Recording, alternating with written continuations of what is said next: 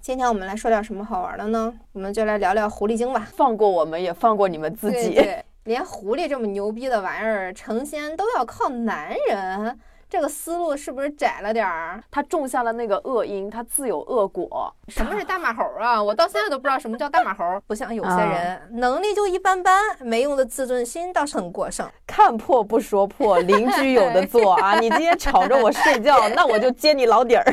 这两位美少女脸上笑开了花，冲寡妇一顿乐。嘿，大姐，安利听过吗？Hello，大家好，欢迎大家收听二零四零书店 FM 的第十九期节目，我是元英。我是玄机，我们是一档游走在阅读与生活之间的播客，旨在用价值与美重建有意义的生活。嗯，上期我们讲了婚姻里的新手啊，没想到吧？婚姻里面个个都是新手，不管是你爸、你妈、你爷、你奶奶，都是新人。对对，嗯，既然都是新手，我觉得没有人可以站在过来人的角色上给婚姻一个定义，你知道吗？昨天我们去嗯那个参加一个直播，然后那个直播有一个人他就一直在说，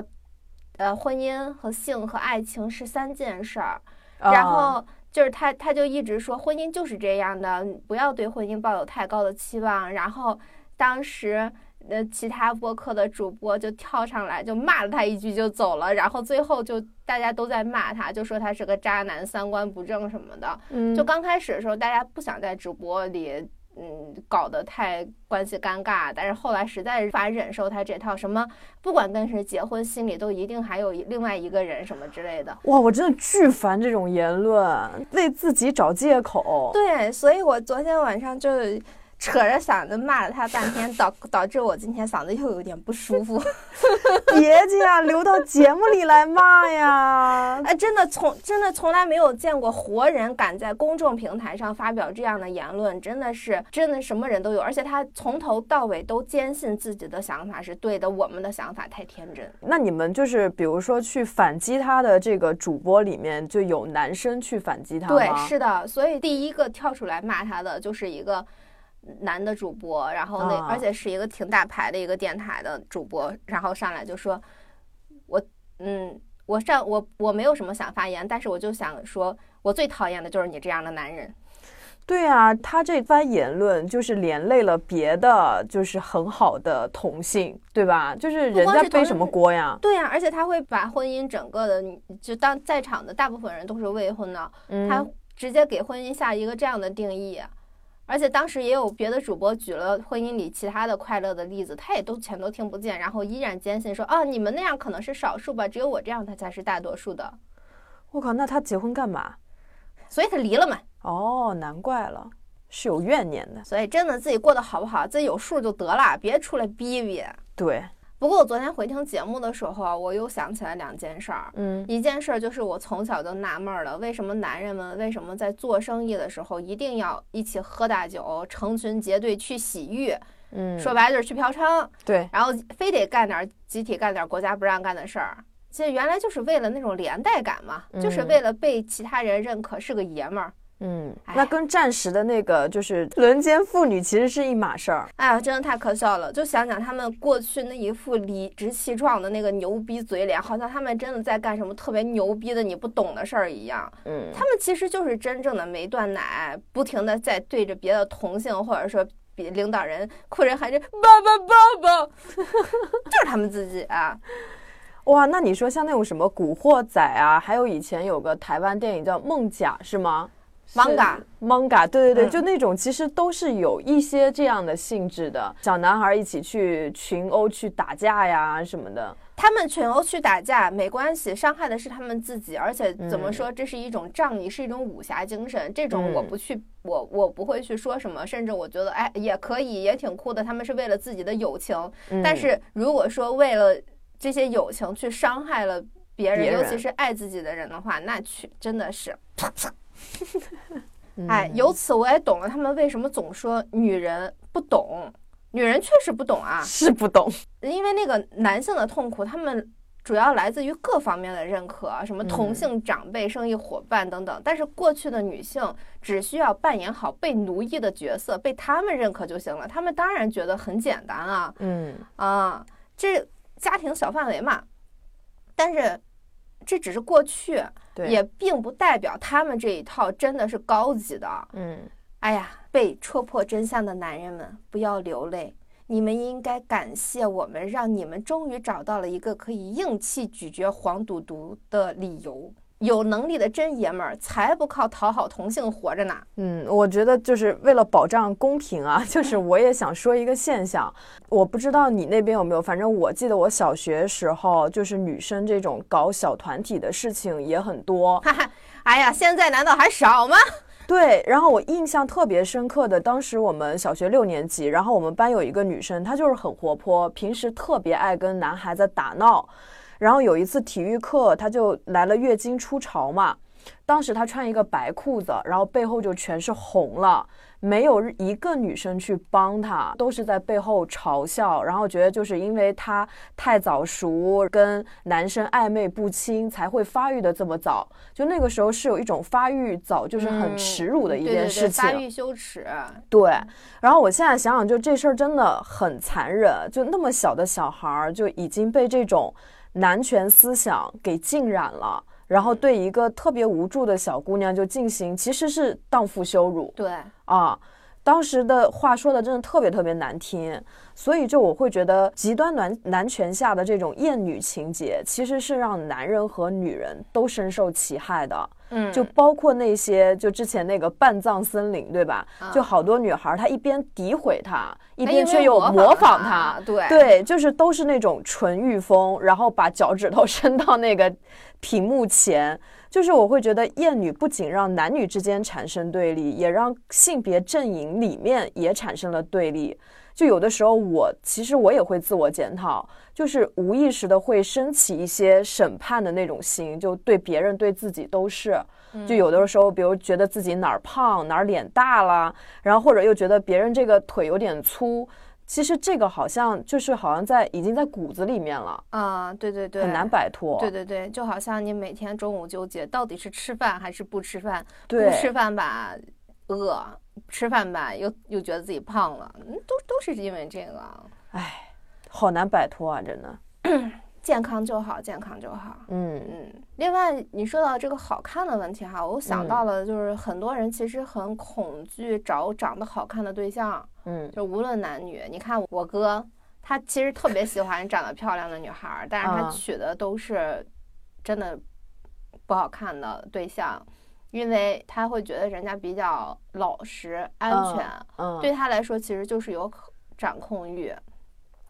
哦，是是是，我身边朋友也有这样的嗯，就是比如说男的长得不好看，他找了找了个漂亮媳妇儿的话，嗯那婆婆对这漂亮媳妇儿就敌意特别大，啊，就觉对得这媳妇儿迟早管不住会出轨。对，但是啊其实我想说的是，长得好看跟出轨没有什么关系，对而是跟取决于他这个人。我们来详细的分析一下哈，嗯在长得好看会有很多诱惑，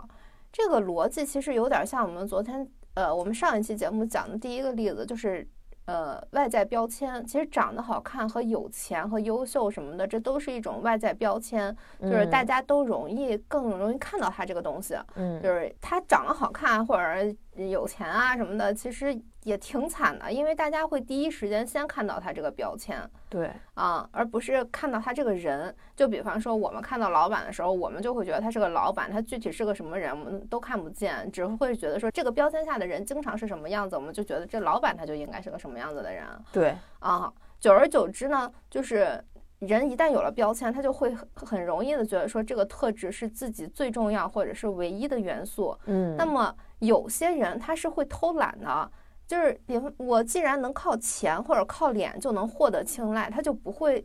再努力干别的。那他努力干啥呢？是吧？他嗯已经可以就是最容易的获得想要的东西了，用最简单的方法。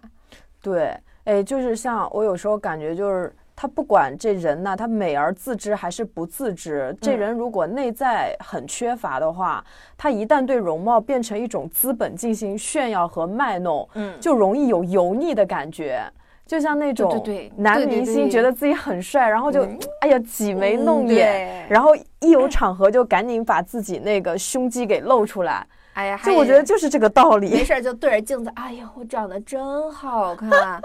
哎，所以说，其实我我不相信这个世界上有美而不自知的人，更多的是嗯他知道好看，但是他不觉得好看是自己一个重要的特质，而是他觉对得他有比好看更重要的东西。对所以，呃，如果说一个人只看重自己好看不好看，那这个人其实呃出轨率很高，那我是相信的。其实，嗯嗯就像我们那个呃一个听众说的，就是把自己啊隐藏在一个个面具标签后面，就可以因为这个标签的失利而逃避自己的失败对，啊。躲，因为躲在他这个标签背后，一旦比方纯欲风不流行了。嗯那么就是这个世界的审美变了，他怪不着我自己啊，嗯呃，我有什么失败的，有什么或者犯了错的，那都是因为这个标签，他就他是这样一个保护自己的方法，保护嗯自己那颗懒惰的心，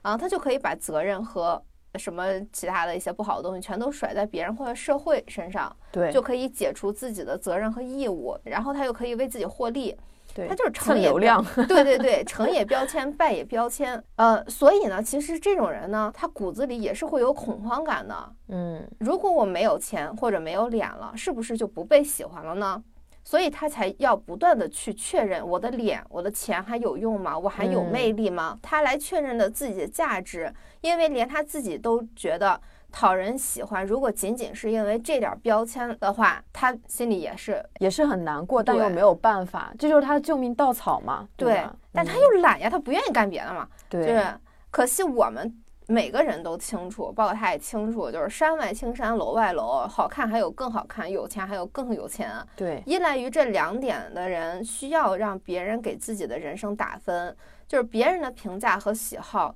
决定了他的生活感是在天堂还是在地狱。嗯，你刚刚说就是那个我们那个听众评论的那个标嗯签的事情，其实就是我们之前提到的那个《乌合之众》里面的观点，嗯，他又说在群体里的个人。啊、他其实就是孤立的人是很清楚，当他孤身一人的时候，他不可能去焚烧宫殿或者洗劫商店，他不敢干坏事儿。但是当他隐藏在一群人后面的时候，他即使犯错也不会受到惩罚，就因嗯为人多势众产生的这种力量感，让什么傻瓜、低能儿或者心怀嫉妒的人摆脱了自己卑微无能的感觉，然后他就会觉得自己有一种巨大的力量。啊，对，嗯是的，是啊其的。实也是乌合之众你说到这个乌合之众，我就想起来现在的那个爱豆文化。哦，嗯，嗯，我非常不喜欢爱豆文化，就是因为它宣扬这个世界只看脸就行了，对，它非常不利于人的心理健康。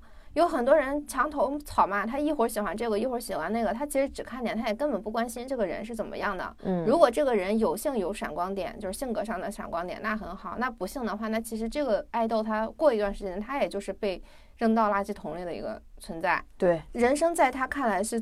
怎样的无助和迷茫啊！其实你可以想象，这种爱豆他是活在怎样的内心煎熬中的。所以现嗯在的那些爱豆有很多，他们什么一会儿抑郁啊，一会儿焦虑啊什么的。所以就是一个心智健全的人，他们会在这些标签之外去挖掘一些真正让自己感到嗯我很不错，然后属于自己的东西，啊对，让长得好看或者多金只是自己的特征之一。嗯，嗯，它会有更多人性上的闪光点，而不是靠这些。外形的东西，嗯，对，嗯，它既不靠这些外形的东西去吸引人，你他自己也是不会去靠这些去评判自身或者他人的价值。对对，嗯，这样的爱豆不是更有魅力吗？所以嗯我，我特别理解利路修的走红，啊，他不，他真的长得不帅，他长得非常一般，就在嗯外国人里面是对， 好像是很的一，他般，长得嗯非常拥 挤，嗯，但是，但是你你看到他，你当你真的了解他的时候，你会忽略掉他长成什么样子，你会嗯觉得说，哎，这个人很棒，他确实是一个很好的爱豆，因为他做了自己。对就是在人们不了解什么叫健康自我的时候，都觉得说，哎，靠脸吃饭多好呀！你是个爱豆，可以走捷径，省力气，你只需要唱唱歌、跳跳舞，你就能轻而易举的得到很多很多钱，日赚两百零八万什么的。 但是节目听到这里，你们也知道不是那么回事啊。所以利路修他不继续做爱豆，就是他他不想靠卖笑讨好，他每天都想着我要退下来去做老师，因为他清楚那才是他的价值所在，或者说那那个东西才能给他更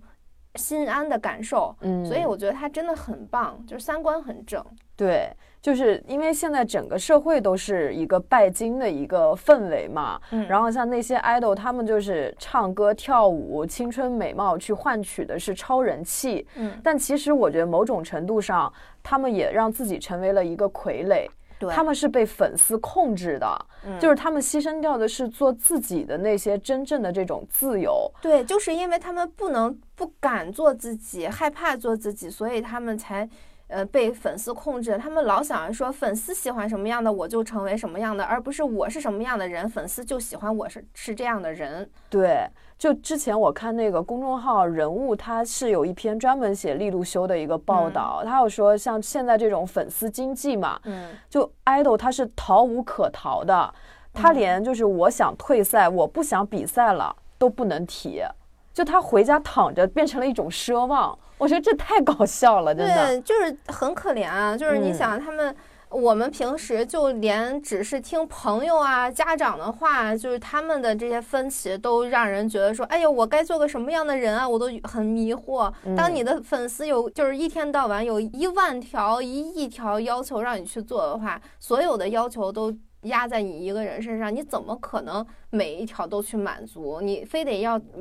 嗯，如果他们的判定是你要满足这些要求，你才是一个好爱豆的话，那完了，那这个人太惨了，因为这些要求之间肯定有矛盾的地方。对，他这个人活着就全都是他人，而没有一点点把自我挤压的非常非小。常小。那嗯这种爱豆到底有什么意义？呃满足了粉丝当爹妈的愿望，对粉丝就是金主爸爸，然后捏造出一个自己想要的嗯人人偶的样子。活人偶。嗯。哎呀，有句话说得好呀，每个人在这个世界上都是独一无二的，所以把真正的自己活出来，真的就足够特别了。你的自身就是一个很好的、不能替代的东西。嗯，你的真实自我也许不符合社会的评价，但是只有这样，你才能找到真正的同类，你对才能进入真正的舒适圈。这时候人才会真正的自信，也不会觉得恐慌，才能进入一个良性的循环。啊嗯，那如果这样，我们回到前面说，长得好看的容容易出轨，他们还需要通过出轨来寻找价值吗？反而不需要啦。嗯，所以说，长得好看或者多金，并不是导致出轨的原因，而是没有拥有自我的人，却拥有极高的社会认可价值的结果。哦，哎呀，我我想到之前那个就是什么李孝利，他找他嗯现在这个欧啊巴，啊，对他就是说我富有，但是我家里只有金条，我什么都没有，就是他是一个内心非常的空洞的。然后他嗯现在找到他现在这个对象的时候，就过得特别幸福。，对，就是大家都觉得说，哎呀，你老公长得好丑，而且住在什么济州岛，他也没钱，什么都没有，你为什么会看上这样的人？其实我觉得李孝利就是反而是、嗯、找到有了对幸福的或者感觉，说，反正我觉得她的老公对她来说意义非凡的点在于，她的老公帮助她寻找到了让她自己非常舒适的自我。我觉得她的对老公在这方面是非常无价的。对，而她老公就是说，虽然在外界评价就是比如说长得也不好看或者怎样，但是他是一个非常有自信的人。嗯，因为他的不管是他个人的才能也好，还有他的品质也好，嗯让他就能够很独立的活在这个世界上。然后李孝利可能也是因为他的这种品质被他吸引，对然后是的他也找到了他自己，所以他们俩是真的，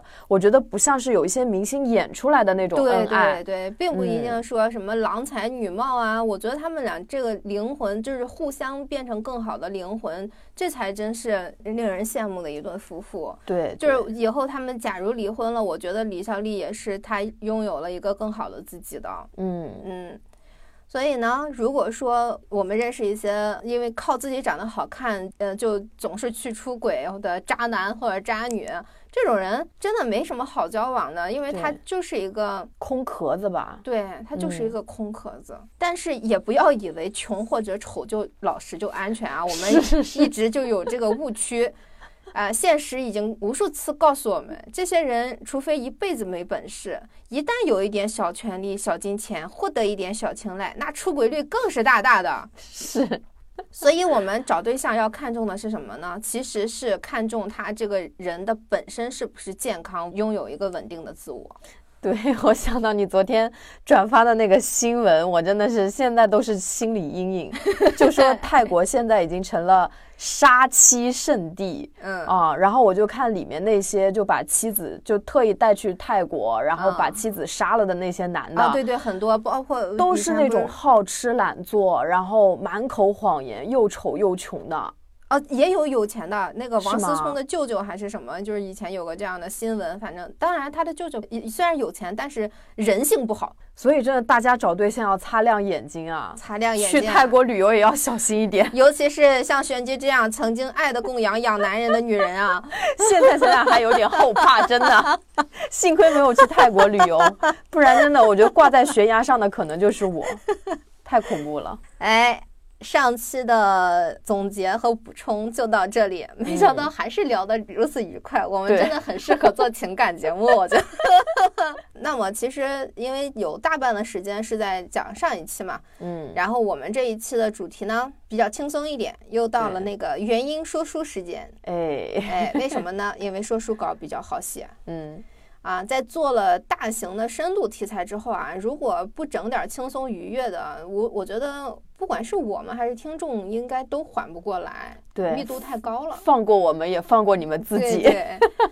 嗯，我今天那个打开手机，就是我的开屏，它不是有各种各样的信息提示吗？嗯，然后信息提示就是我们的呃节目在某个 app 上面，我们的节目是作为那个推送出现的。啊，嗯，就是我当时就觉得说啊，这个话题它可以延伸好长时间。嗯，嗯，所以我们决定这每周二深挖点什么，然后每周四说点好玩轻松的。对对，今天我们来说点什么好玩的呢？我们就来聊聊狐狸精吧。好，这 个好。正常来说哈，大家总认为狐狸精的主要工作是勾引男人，你这个狐狸精，就你啊那种，种， 哎，长得那么漂亮，又狗狗又丢丢的， 这啥意思啊？就是形容人家美丽，哦，好，又狗狗又丢丢。哎，但是他们的主要工作居然是吸引男人。嗯，嗯，你这连狐狸这么牛逼的玩意儿成仙都要靠男人，这个思路是不是窄了点儿？吸阳气是吗？就那种。对啊，哎，女权狐狸的 拳头硬了。我们今天就是来辟谣，人家狐狸的世界没有那么窄，人家对不只靠男人。嗯，哎呀，人家又不是小媳妇儿，为什么什么都要靠男人 呢？所以我为什么特别喜欢《阅微草堂笔记》？我尽管它的那个收听量要低一些，我还是要坚持科普，就是因为它的故事，无论是鬼还是狐狸还是什么东西，都是各种各样的。嗯。嗯，真的开眼界。对，就是我觉得像就是原因，你是一个这个资深的德云女孩儿啊，我作为一个门外汉啊，我也我也不太会这个说书里面那种捧哏，然说后书人家没有捧相哏，相声里面那种捧哏，对吧？嗯然后说学逗唱也不太精通，对，嘴还经常所以瓢。所以对商量了一下，我们决定把这个说书和相声节目做出一种融合的 style，对，让大家感受一下我这个尬捧的这个能力啊。那我们赶紧开始吧，我先介绍一下哈，嗯，就是人和狐狸的关系其实分为两种，一种就是我们常常知道那个蛊惑，一种叫宿阴。嗯。被狐狸蛊惑的人会被吸阳气，然后就哎干巴了，哦， 死了。然后狐狸呢，就逐渐通过积累阳气变成九尾狐啊、成仙啊什么的。但是，嗯，我觉得蒲松龄吧，他这个吸阳气主要靠男人的这个思路呢，呃，很很山东， 山东， 对，因为山东是比呃男性集权文化就是发源地嘛，对对对，呃，要么是这个主题他自恋了，要么就是这个狐狸他急功近利了。嗯，因为相对狐狸来说，阳间的所有东西都应该算是有阳气的。咱俩应该算是阳气特重的那种吧，所以有可能被狐狸找是吗？狐狸也有男狐狸是吗？ 对，就是嗯，因为我。那个那个《阅微草堂笔记》不还有篇吗？就是嗯一个狐狸太太一直不愿意见那个她老公的亲朋好友，嗯就是因为他们这些亲朋好友的阳气都太重了。她只见了一个太太，就是那个阳哦太太快哦哦死了，是她是她阳衰，所以她能见她不受到冲击。 哦所以你琢磨一下这个逻辑啊，那实在是谨小慎微点儿了。其实吸吸花草也行，不就是时间长点儿？这就好像我每天喝两杯咖啡，还是喝半杯咖啡的区别，是不是？哦 喝两杯什么低音热美式和喝一杯 浓缩，啊，对， 对，就是那感觉。啊那素音就是另外一码事儿，素音就是讲的说是与与生俱来的缘分，嗯，阴阳二气互相感应调和，就是不管是邻居啊、夫妇啊还是啥的，就是人狐可以长期相处，就是平安无事。嗯不过在所有的人狐关系中呢，蛊惑占了百分之九十，素音只占了百分之十东北不有那种保家仙儿吗？啊，就是像那那个五狐黄长蟒，就狐狸、黄鼠狼什刺么猬长，好像就反正蛇啊、蟒蛇啊就这种的。嗯那像他们跟人的缘分，他也会上人参。像他这种缘分，我觉得应该是归于这种素阴这一类吧。嗯，我觉得也是，所以少见嘛对，但但也不展开讲 了，啊，因为不知道玄，学。对不，是， 主要是因为不懂啊了。嗯，当然，就是那些蛊惑人的狐狸呢，也经常因为是说你我真的上辈子有缘呀、嗯而在一起的。想分辨真假，只要看他们有没有害人就知道了。但我们今天不讲那种常见的狐狸精故事啊，爱来爱去的有啥意思啊？对，哎呀，我昨天去看了一个算命的直播，然后算命的直播下边小姑娘她们都不算缘分了，都在算工作。钱啊， 谁谁在乎？ 那你看，连我们那女孩子都想开了，那个狐狸精肯定早就想开了，好吗？对，人家毕竟修仙呢。对那我们就来看看纪晓岚笔下的狐狸精日常在做些什么、嗯啊？老规矩，定场诗来一个 啊！拍早了，早 了。从来天道喜吃龙，好丑难逃九照中。说好劝人归善道，算来修得积阴功。 啊，嗯这个故事发生的离我们不远，河北沧州。啊，沧州东南方有个地方叫马洛坡，不知道现在还有没有啊？嗯那里呢有一个寡妇，她以卖面粉为生，她的生活非常清贫，因为她家里只有她和她婆婆这么两位妇女。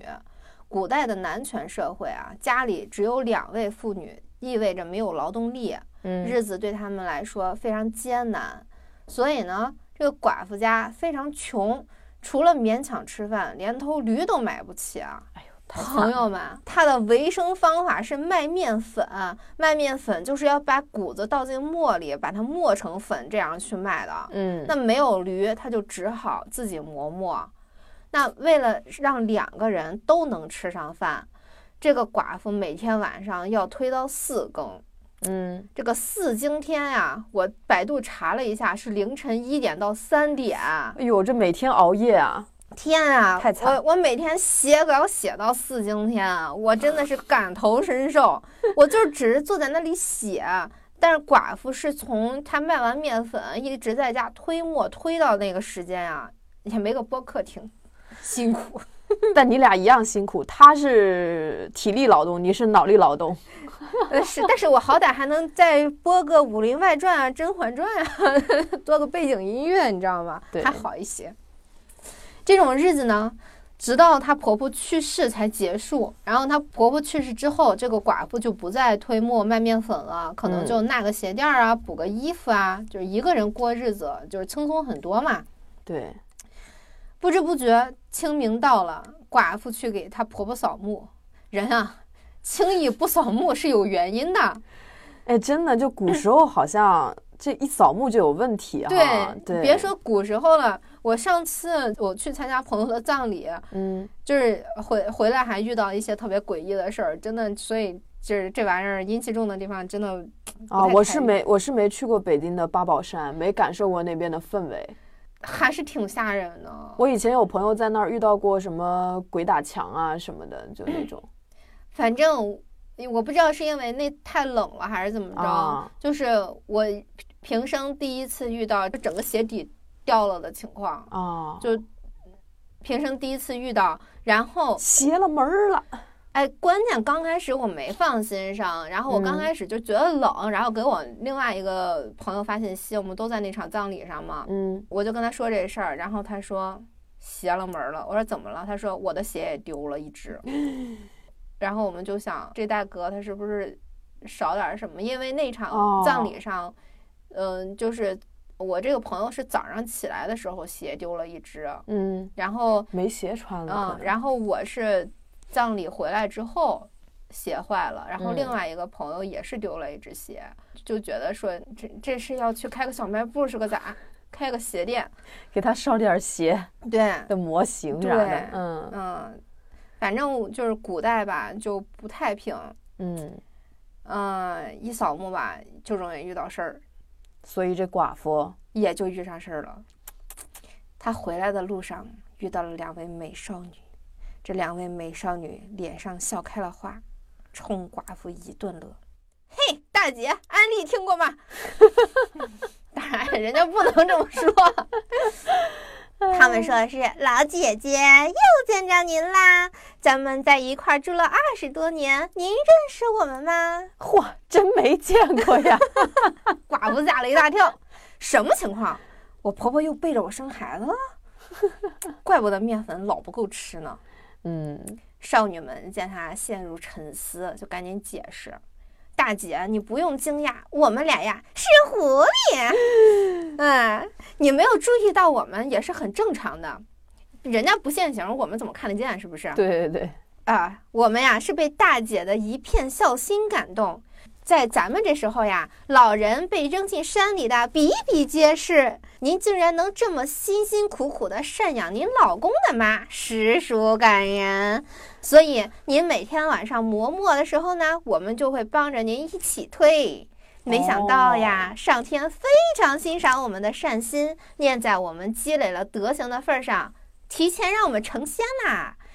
现在我就是来特地向您道别，感谢您嗯对婆婆尽孝，使我们也能沾光受到提携。狐狸仙子，嗯，嗯，说完就像刮起一阵风，这两个少女人儿就没了。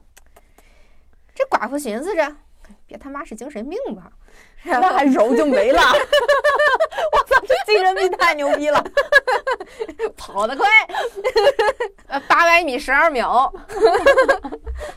他就回家试着推了推磨，哎，果然变得很沉重，推不动了， 嗯，不像以前那么运转自如了。这就是个助人助己的故事呀。但是呢，我觉得这个故事吧，我念完之后多少感觉有洗脑包那味儿，对对对，因为在儒教的那个道教文化成为常识之前呢，人们其实没有赡养父母这个概念的，尤其是自己无关的长辈，对离就离了，死就死了，我还跟你有什么关系嘞？对，她养的嗯是婆婆，对呀、嗯以前的皇帝他们为了推行孝道，所以他们是。嗯，专门编造了一些好人好事的故事作为榜样，在民间传播的。嗯就好像我们小时候晚上不能出去玩儿，一出去玩儿，尤其是不睡觉，就有大老马外婆，啊，狼外婆、大大马猴来抓你，什么是大马猴 啊？我到现在都不知道什么叫大马猴。 我也不知道，对，但是我就安安心心的睡觉了啊，因为窗外有大马猴。 哎，不过你说这是个狐狸故事吧？那么受益者确实是狐狸，嗯，他帮人推了二十年磨，可以嗯说是在已知的狐狸精里面呈现故事里面最乏味，但是又最暖暖心的故事。对，谁说天上的老几位没感情？他们这不就是他们更看重灵魂热度、人与人之间的关系的证据吗？嗯，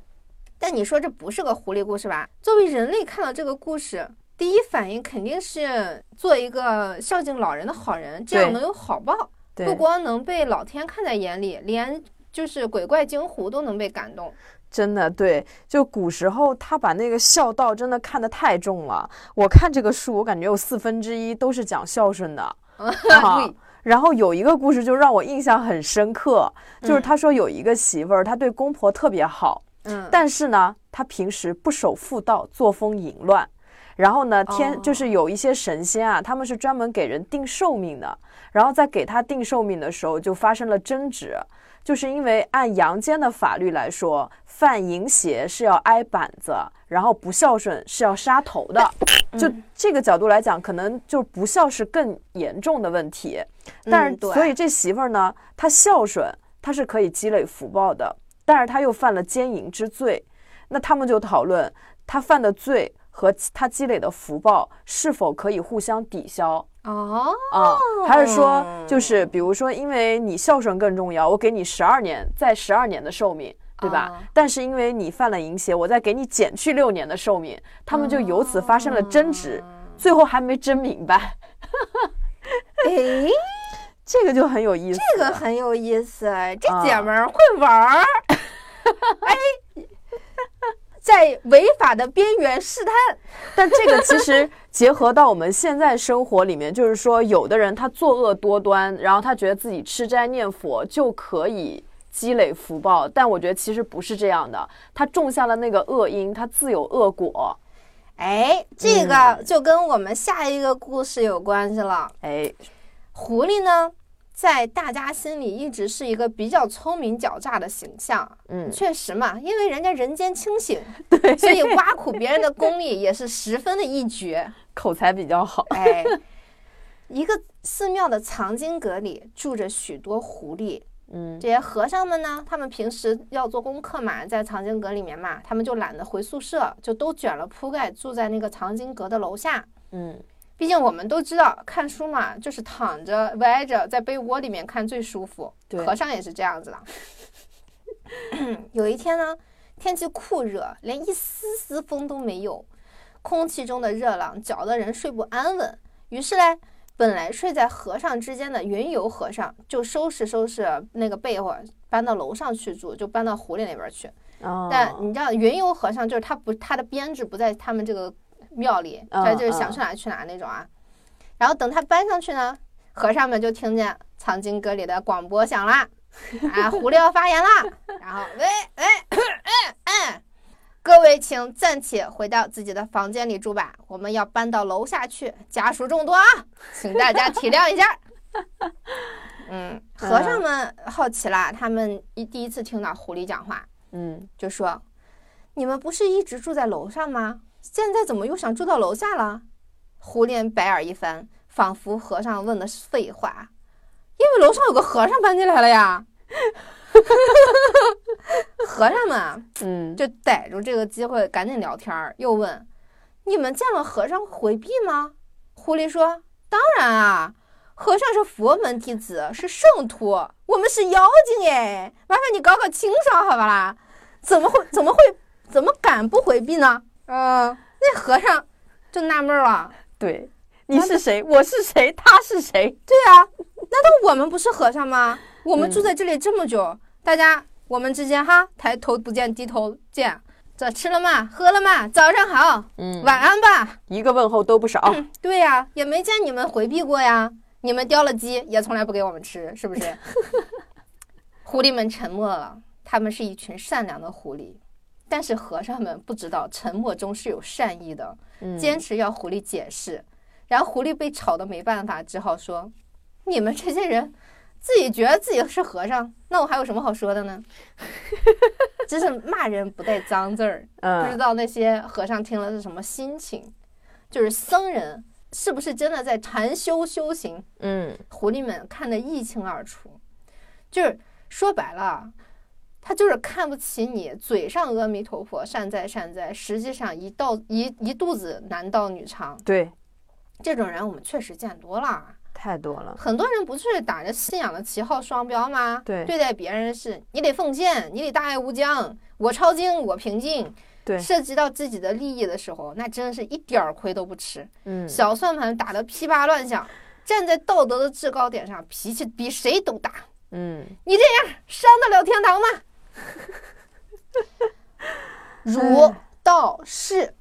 这三教中人如果听到这个故事啊，真的要自我反省一番啊。不过当然我也知道他们反省反省不了，他们会觉得我不是那种人。对，会自我反省的他肯定就不是这样，不会自我反省的他也听不明白。真的是，我想起来，我以前呃有一个朋友去非洲回来以后送了我一个那个十字架，然后呢，我当时就是一直挂着这个东西，我只是把它当一个装饰。嗯，哎，有一次我去商场逛街的时候，然后对面走来两个大姐，然后就手里拿着圣经，然后就说：“姑娘，你也信天主教吗？”我说我不信 啊。她说：“那您挂这个十字架是什么意思？”好我说：“看我朋友送我的。”她说：“十字架不能随便挂呀，你要这样。”你又不信仰我们的那个什么耶稣基督什么的哈，你这样是会下地狱的。当时就 哎呦，你说到这，我想起来，你知道吗？他们有些人特别注重形式感，就是形式远远大于内容。我对曾经也也去那个教堂里面研究过，就是要不要整个教了解一下。然后他们就说，你如果要想要信这个东西的话，你必须每周日早上七点到这儿来集合。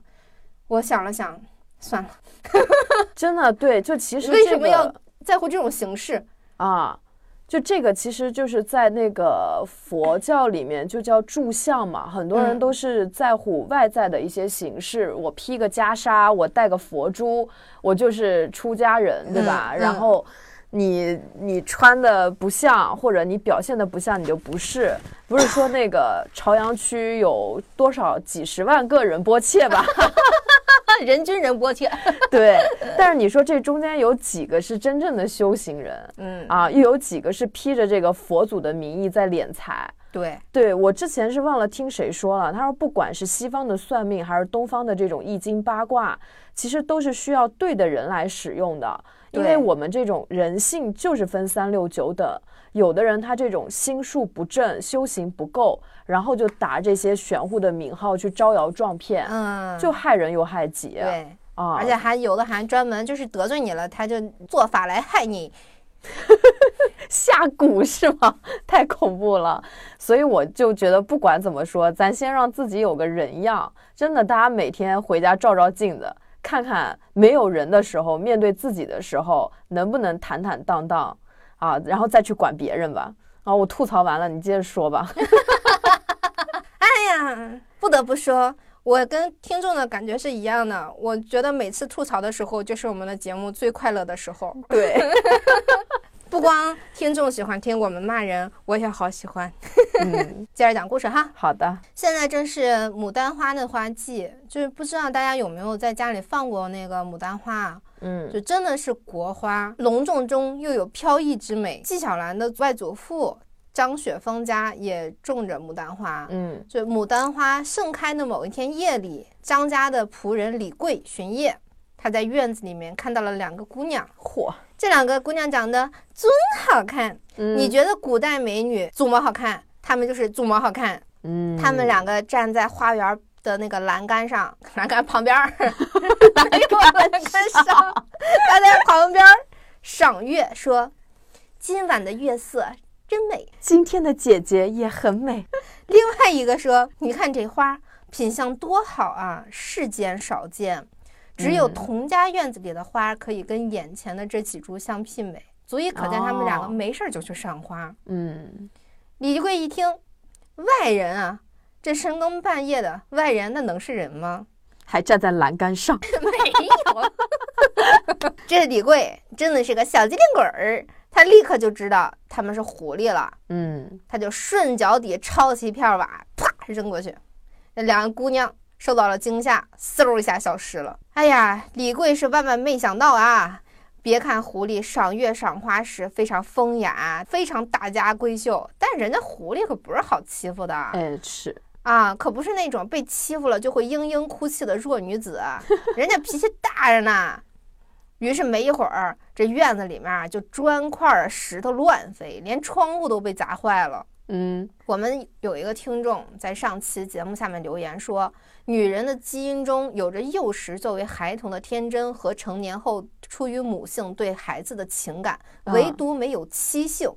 妻是被奴役和规训的结果。男权社会的男人啊，那些愚昧的男人啊，咱不能嗯一棒子打死啊。对，他们确实只擅长欺负爱自己、关心自己或者说弱小的女人，啊他们就是利用了女人的这个特征，整了个 PUA 文化。嗯欺负爱自己的人算他妈什么本事？但是李贵嘛，他是个仆人，格局不高也是正常的啊。纪晓岚的外公作为真正有文化修养的人，他立刻就懂了是怎么回事儿，人家就能道歉，不像有些啊人、能力就一般般，没用的自尊心倒是很过剩。 对，而且他是真的站在狐狸的角度去想的，啊他亲自过来探视，而且那个拱手向空气道歉。他说：“赏花本是高雅之事，赏月的也是高雅之人，你们就不要跟这个小人一般见识了。这个小人格局不行，嗯你们那么生气，不就是浪费了今晚的景色吗？大煞风景和好心情。”狐狸一听，哼，有道理，踩了屎跟狗较劲，那不是无端延长了 不高兴的时间吗？嗯那浪费的就是自己的青春啦。嗯既然打也打了，骂也骂了，气也出了，再去计较没意思了。所以周围很快就安静了下来。他外公也没有沾沾自喜，而是非常真诚的点点头说：“嗯，这两位狐仙是真的不俗，不是那种附庸风雅之辈。对，其实也不是说特别小心眼儿那种哈，嗯，对，对。就这个不是现在的什么墨鱼什么论长短，有有一个那个劝人就别跟傻逼较劲的那个话， 对对对，对对 对，对，我想起来，我们小时候看那个《白蛇传》，我感觉这个故事的立意跟《白蛇传》其实很像。你看，小时候我们看啊，我就看那个白娘子跟小青，啊，他们俩人很好，又长得也好看，对许仙也很好。 我就当时真整不明白，为什么法海一天到晚要去追杀他们。哎，我就觉得法海他就是一个就修行了个表面，并没有修心的那种僧人。他确实武力高强，但是他一点儿不明白什么叫他真没有正的佛善心，他没有啊佛心，他对就是他。我感觉他更像一个，他就觉得任务是任务，他他根本不知道什么叫众生平等。所以我觉得法海这个形象挺特别讽刺。嗯，呃我想到有一个，就是好像是佛教里面有一个话，他就说不俗即仙骨，多情亦佛心。就像法海的话，可能他确实是有问题，但这两位狐仙是真的，他们就是仙骨啊，对，嗯，就是神仙。相比之下，法海就是一个直男癌啊，而且非常愚昧的那种。对对对对，法海不懂爱，对，法海不懂爱我。我有的时候真的觉得说我们的现在的生活挺好的，就是，嗯、我们现在能坐在这里去抨击法海，或者说李贵这样的格局很低的男的，就是因为他们是逐渐在被社会淘汰的，对，就是他，我们越来。越多的去指出他的问题，然后去分析他的心理轨迹，这样的人就会越来越少。然后，如果他们自己再不改正的话，那他们就会成为世就是时代的淘汰品。那么，其实世界是真的是有在变更好的。对，那这个其实就跟我们那上次讲的那个男性的衰落里面，就那个作者的利益也是这样的，他其嗯实是站在男性的角度，然后去呼吁那些很传统的男人，真的应该改一改自己的一些想法了，对去争取让自己变成一个新时代的男性。对，然后新时代男性的话，好处就是他们自己过得也比较幸福，然后女对性也会，就是其实是每个人都幸福的一个有一点 happy ending 的那种感觉。对啊，就不用嗯硬撑了嘛，对他想哭就哭，想脆弱就脆弱。对，吧包括他们什么说，当你的心里没有说男人或者女人或者男人就得怎么样，女人就得怎么样的时候，其实大家是一种团结协作的状态。所谓的男女搭配，干活不累，就那么其实就，没有那种阵营了，男孩儿女孩儿都可以手拉手一起去上厕所。嗯，就反正就感觉是一种。比较和谐的，就是对大家都会很平静，但大家也不会互以后找对象，也不会说我找不着对象是因为男人或者女人怎么怎么样，那可能会说啊这种类型的有问题，或者说，呃，它不再是因为性别导致的，而是类型导致的了。对，就是一嗯把钥匙开一把锁嘛，而不是像现在这样，就是这个就是这个钥匙可能它是有问题的，它就嗯开不了那些锁。这其实好像真的不是说要去搞性别对立，我们从来的利益都是说想要大家都变得更好的。对，想要获得幸福，可能在改变观念的过程中，它一定会有一个痛苦的阵痛期。嗯，对，哎，大家加油吧，这个世界加油吧！我还是很看好这个世界的啊。嗯最后一个故事很短，但也很有趣。嗯嗯、是另外一个类型的狐狸。相传呢，京城的某座道观里面住着一位狐仙，嗯道观嘛，赚钱生计的主要途径就是做法事，帮人招个财呀，驱个魔呀。有一次，道观里的道士们做了一场法事，赚了好多钱。法事结束之后，他们就围坐在一块儿对账，发现钱怎么都对不上。火，师傅说徒弟私吞了，徒弟说账师傅算错了，就是互相甩锅嘛，就跟我们平时的工作一样。 大家都很熟悉这个味儿哈。嗯这算盘打得噼里啪啦响，直到半夜都没算清楚，大家都一直吵上个没完。冷不丁呢，房梁上传来了一阵起床气的烦躁声音，烦死了！你们看看今天多么秋高气爽，温度多么适合睡觉，你们在这吵吵把火的干什么？老道，那缺的那几两银子不是被你拿走了吗？咦，你偷偷藏在怀里，想拿去买春药。哪有？路过后巷，你那个姘头刘二姐家门口，她找你要金戒指，你当时喝多了，把银子都给她了，你让她自己去买，你忘了吧？没有这事儿啊？哎没你有怎么事连儿这，你怎么连这个都能忘呢？还在这吵吵呢？你真忘了？找个郎中去看看脑子吧， 先。徒弟们听到这话，就都憋出了内伤。这老道士就羞愧的说不出话来，就灰溜溜的收起账本来跑掉了。就这狐狸就是说。看破不说破，邻居有的做啊！你今天吵着我睡觉，那我就揭你老底儿。 就我们现在社会虽然不可能梁子上出来个狐狸啊，但有的时候真的是自己干了坏事儿，然后沾沾自喜，觉得没人知道。但有的时候真的人在做，天在看，侥幸逃过一劫，可能还有别的坑在后面等着呢。所以啊，我们能看到哈，其实狐狸的生活非常丰富多彩，赏花、拜月、饮酒作画、赋诗交友，你能想到的那些文人雅士的爱好，他们一样都没落下。嗯，偶尔呢，他们也会找个乐子，搞搞小恶作剧，惩罚一下那些人世间的恶人，或者在下界为人报个恩，或者在偷偷抚恤一下善良的人。啊，狐狸呢，还分为普通狐狸和天狐。嗯天狐的本领更加高强，普通的狐狸是打不过他们的。所以呢，狐狸之间也分帮派，对，他们帮派之间解决的方法是约架，就跟人类差不多，古惑仔、古惑狐蛊惑狐。 都是有血有肉、有思维的生灵，嗯，就是甚至比起来，我觉得比人类更有性格，它更直爽。对，对这么想想，其实甚至是觉得比那种把小九九全都藏着掖着的那种人类更高级。嗯，哎呀，只看恋爱真的窄了窄了。对我还想起一个故事，但那个故事很逗。他说一个书生纳了一个妾，嗯两个人就本来是琴瑟和鸣，特别恩爱。然后后来有一天，他又收到他那个小妾给他一封信，他说：“我本是狐女，然后我俩前世姻缘已断，我必须得离开你。嗯为了防止你很伤心，所以我没有告别。”然后那个信写的那叫一个情真意切，这男的就很难过啊。那有首歌不就说嘛，最后的疼爱是手放开 啊。啊， 我给你自由，我给你我应该在车底，不应该在车里， 就那种。啊，果然，哎，这女的给他戴了绿帽子啊，他跟一个男小三私奔了。这女的她根本就不是个狐狸，她就是个人，对她假装狐狸啊。你说狐狸这冤不冤？这天外飞来一口 锅，这就是现在所说的污名化。他把狐狸污名化，狐狸敲敲他家门儿去。